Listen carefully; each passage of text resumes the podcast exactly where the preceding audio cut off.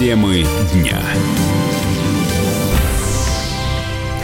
Продавец фруктов из Азербайджана вернул иркутянину потерянный миллион рублей. Чтобы отдать деньги, Шамхал Гизалов пошел на риск, несколько раз превысил скорость на машине, пытаясь догнать владельца кругленькой суммы. Но когда хозяин денег увидел, что за ним гонится какой-то автомобиль, вжал педаль газа в пол. О том, чем закончилась эта погоня, расскажет Юрий Кораблев. В мире немало честных людей – Тому доказательство – история, которая произошла в Иркутске. 28-летний продавец фруктов Шамхал Гизалов вместе с другом пошел в банк. На парковке он увидел, как один из клиентов вышел из отделения сумкой и небольшим пакетиком в руках – подошел к своей машине и выронил этот самый пакет на дорогу. Не замечая этого, закрыл дверь и уехал. Наверняка кто-нибудь другой на месте Шамхала незаметно положил бы эту находку в свою машину и постарался поскорее ретироваться. Собственно, Шамхал тоже так и сделал. Правда, поехал не тратить внезапно свалившийся на голову куш, а погнался за машиной хозяина денег. Тот же, ничего не подозревая, уже спокойно выруливал на соседнюю улицу. Гоняться пришлось около 15 минут. За ним поехал и его догнал. Я его моргал, чтобы остановился. Сначала, наверное, испугался, что это... Он не знаю, он с деньгами выезжает, получается, из банка. Он, ну, наверное, испугался, что сейчас его какое-то нападение будет. Я ему по, через окно показываю пакет, что ну, ты выронил пакет деньги. А он сразу видел в шоке. Отдышавшись и отойдя от шока, хозяин денег долго не хотел отпускать Шамхала. Наконец он достал из пакетика одну пачку, отщепнул из нее несколько пятитысячных купюр и протянул их Шамхалу со словами «Спасибо за честность».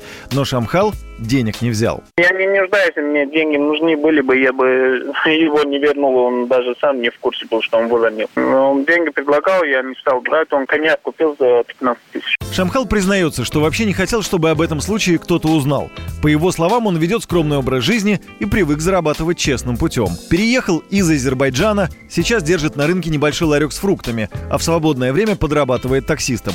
Известно об этой истории стало благодаря другу. Тот без спроса успел выложить пост в социальные сети, за что выслушал недовольство от своего честного товарища. Юрий Кораблев, радио «Комсомольская правда». Тема дня.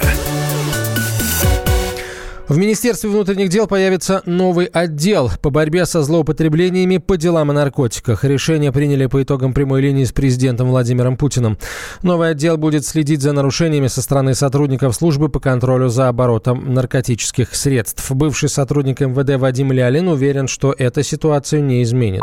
Я не считаю, что такое отдельно взятое подразделение внутри прошлого подразделения будет работать как-то лучше, чем а, вся структура собственной безопасности. Априори там если у вас гнилая голова там, да, и нет мозгов, то от того, что отсутствие этого мозга поделить два еще менее отсутствующих куска, лучше не будет. Принцип действия тот же самый. Основное профильное подразделение не выполнило свою функцию в своей части по контролю за наркополицейскими, где гарантия, что какой-то опять еще такое же, ну, специально для них созданное выполнит. Ну, в чем разница-то? От перемены мест слагаемых сумм у нас не меняется. Известные правила. Я очень сомневаюсь в правильности создания этого подразделения в принципе. Есть уже собственная безопасность. Вот собственная безопасность пусть и занимается этим. Накануне Владимир Путин заявил, что МВД нужно создать структуру, которая займется злоупотреблениями в делах, связанных с наркотиками. Деятельность правоохранительных органов в этой сфере требует регулирования, чтобы людей не сажали ради галки, подчеркнул президент. В России предложили расширить полномочия инспекторов ГИБДД. Они смогут без суда отбирать у автомобилистов водительские удостоверения. По мнению авторов поправок, это сократит количество ДТП.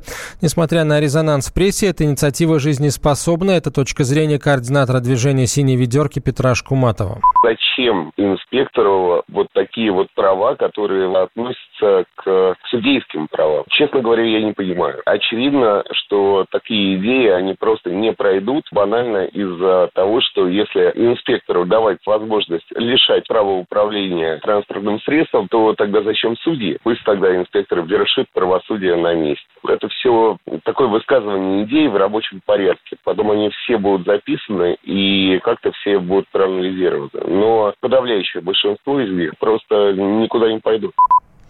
Расширение полномочий инспекторов ГИБДД может привести к новым коррупционным схемам, рассказал автоадвокат Сергей Васяткин. Раньше, если вспомнить, инспектора также имели право забирать права прямо на дороге и выписывали времянки. Эту практику отменили несколько лет назад, то есть непонятно, к чему они хотят вернуться, к тому, что было раньше. Либо инспектор будет иметь право сам приостановить действие какого-то водительского удостоверения. Единственное, что я хочу сказать, что при том случае, когда расширяются полномочия каких-то должностных лиц, в том числе и инспекторов, то это может привести к увеличению коррупционной составляющей. Действия должностных лиц и в настоящий момент и в будущем оспариваются вышестоящему должностному лицу, могут быть оспорены в суд, в зависимости это уже от позиции защиты. Проект нового кодекса об административных правонарушениях, в который планируют внести поправки о ГИБДД, могут подготовить уже к 1 марта 2020 года. Документ разрабатывает Министерство юстиции. Следственный комитет предложил ужесточить наказание для врачей. В ведомстве предлагают ввести уголовную ответственность за ненадлежащую медицинскую помощь, а также наказывать медиков, виновных в гибели двух и более пациентов, тюремным заключением на срок до 7 лет. Врачебные ошибки не редкость. В Беслане прооперировали женщину, которая 23 года жила с хирургическим зажимом в теле. Медики забыли инструмент в брюшной полости Еветы Габеевой после операции. Долгие годы женщина мучилась от боли, но врачи лишь разводили руками. Находку сделали после после того, как э, сделали рентген тазобедренного сустава. Мой коллега Дмитрий Белецкий расскажет подробнее. Звук рамки металлодетектора жительница Северной Осетии Евета Габеева слышала постоянно, но не обращала внимания. Думала, что это из-за сережек или затерявшейся в кармане мелочи. Друзья, смеясь, называли ее женщиной из стали. Самой же Евете было не до шуток. На протяжении 23 лет она испытывала мучительные боли. И все из-за 20-сантиметрового металлического зажима, который медики Республиканской клинической больницы забыли во время кесарево сечения еще в 96 году. На днях 55-летнюю Евету Габееву про оперировали в Северокавказском многопрофильном медицинском центре. Прийти в себя и помогает супруг Леонид Малиев, который постоянно дежурит в больнице. Он, как никто другой, знает, что пережила его жена. Она же мучилась 23 года. Она часто обращалась к врачам. У нее были боли сильнейшие. То нога болит, то спина болит, то печень болит. И назначали, и пила вот эти обезболивающие. Ночами не спала. Она, можно сказать, посадила свою печень на эти лекарства. 23 года Ивета оббивала пороги поликлиник. Врачи прописывали обезболивающие и отпускали. Несколько раз делали УЗИ, но патологии так и не выявили. Леонид Малиев рассказывает, что зажим обнаружили случайно. На этот раз к медикам обратились из-за боли в колене. На всякий случай врач назначил рентген тазобедренного сустава рентгенолог тоже была в шоке. Выбежала и говорит, у тебя там карманы есть? Говорит, да, есть. А у тебя там ножницы имеются? Говорит, какие ножницы? Он говорит, у тебя там внутри ножницы. Естественно, она тоже была сама в таком состоянии, что она и плакала, и рыдала, и успокаивали всей поликлиникой ее.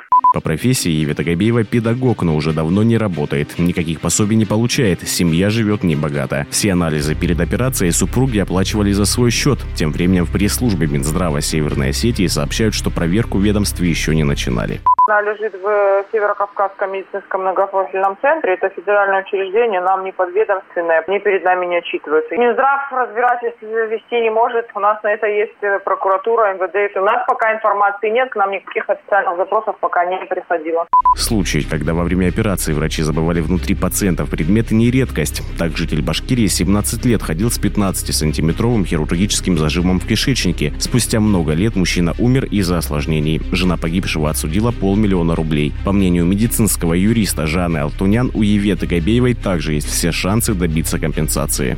Такое право у пациента есть, и перспектива, она достаточно положительная. Если у пациентки на руках имеется документ, что именно там была проведена полостная операция, то доказать это будет достаточно непроблематично. Саму сумму компенсации присуждает суд. Естественно, для организации медицинской может быть и 2, и 3 миллиона. Если она хочет действительно большую сумму получить, то необходимо тогда назначение экспертизы. И какие последствия для здоровья пациентки наступили. Кроме того, можно попытаться привлечь к уголовной ответственности врача. В случае с Еветой Габеевой это невозможно. Хирурга, проводившего Кесарева, уже нет в живых. Если суд встанет на сторону пациентки, то компенсацию выплатит больница. Ну а Ивета Габеева тем временем приходит в себя после операции и надеется, что на этот раз медики ничего не забыли в ее теле. Злополучный медицинский зажим ей обещали отдать при выписке. Дмитрий Белецкий, радио «Комсомольская правда». Темы дня. товарищ адвокат! Адвокат! Спокойно, спокойно. Народного адвоката Леонида Альшанского хватит на всех. Юридические консультации в прямом эфире. Слушайте и звоните по субботам с 16 часов по московскому времени.